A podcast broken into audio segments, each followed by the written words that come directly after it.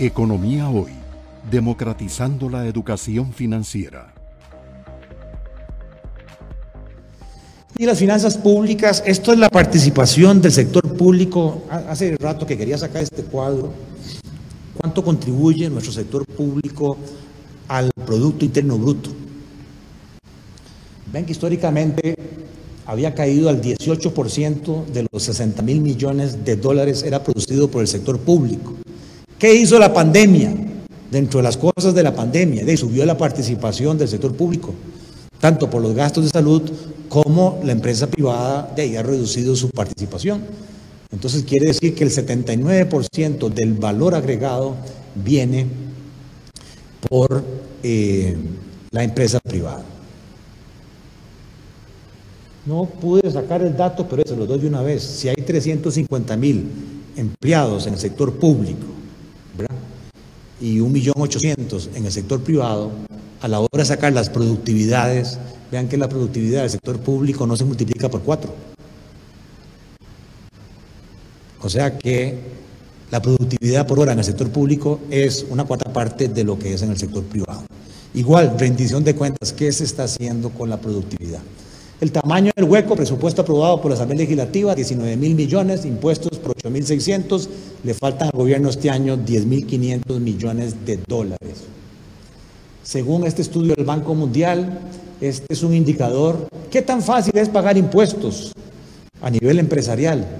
En términos de el tiempo para pagar impuestos, el número de pagos anuales que hay que hacer y la tasa de contribución respecto a la utilidad antes de impuestos lo mismo que el proceso de reclamos de devolución de impuestos. Ese es un índice donde entre más sea, más fácil es pagar impuestos.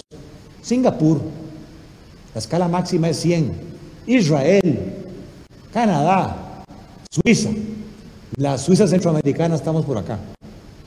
Y el peor es Venezuela y Brasil. Y la tasa corporativa, con cargas sociales y patentes y demás, respecto a la utilidad corporativa, Aquí en Costa Rica pagamos el 58% de la utilidad, se nos van impuestos y cargas sociales. En Singapur, lo encabeza también, es el 21%. No es por casualidad. Estos son los vencimientos de la deuda.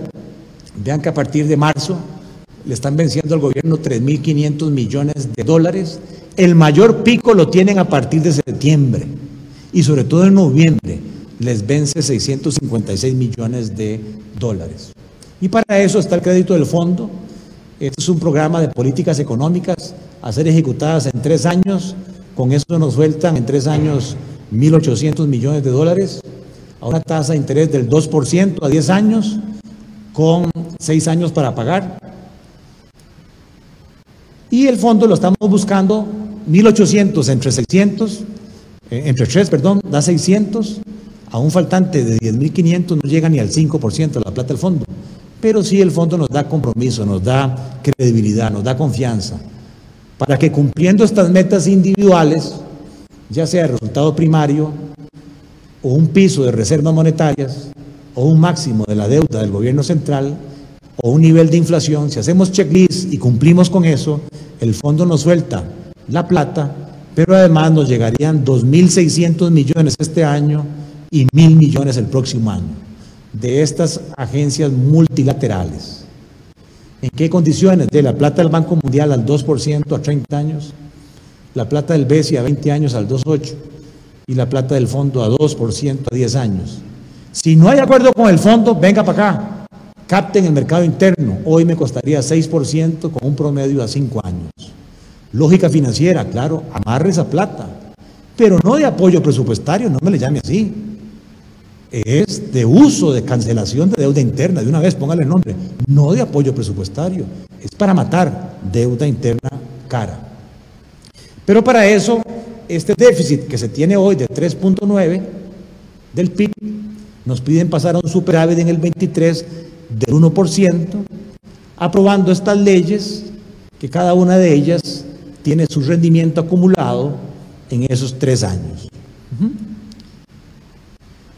Y si esa, es la, si esa es la ruta, según el Banco Central y Hacienda, estaríamos viendo este comportamiento del balance fiscal financiero del déficit primario, ya vean que ya prácticamente en el 23 tendríamos el superávit, y los intereses si no se tocan, los intereses siguen siendo muy importantes.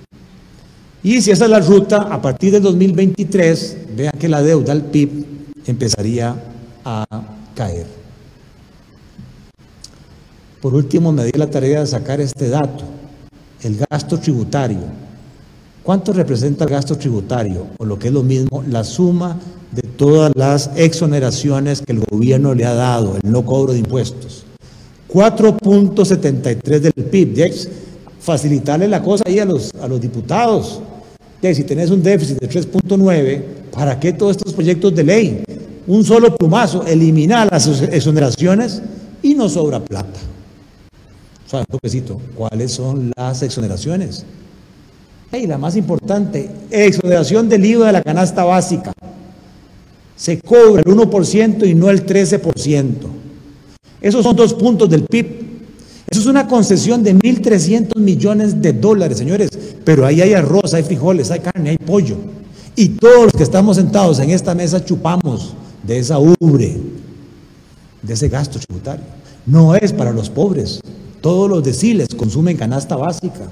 Pero aquí cuando se habla de igualar al 13%, deciles 6 en adelante, de ahí dicen, ah, no, más impuestos, está loco, iba a subir y no está loco, no nada que ver. ¿Dónde está la solidaridad? Zonas francas es el segundo, 1%, 647, San Welmer, sí, pero hay estudios de COMEX, Procomer, que demuestran que por cada, un, por cada dólar que se exonera en términos de salarios, cargas sociales, INA, ¿verdad? Compras locales, se generan 2.44 dólares. O sea, más que rentable. Salvo eso, ahora sí, de aquí para abajo, analice, usted podría ahí generar 1.73 del PIB, eliminando todas estas exoneraciones que no tengo tiempo, ya no quiero abusarme con don Iván, para entrarle a cada una Economía hoy, democratizando la educación financiera.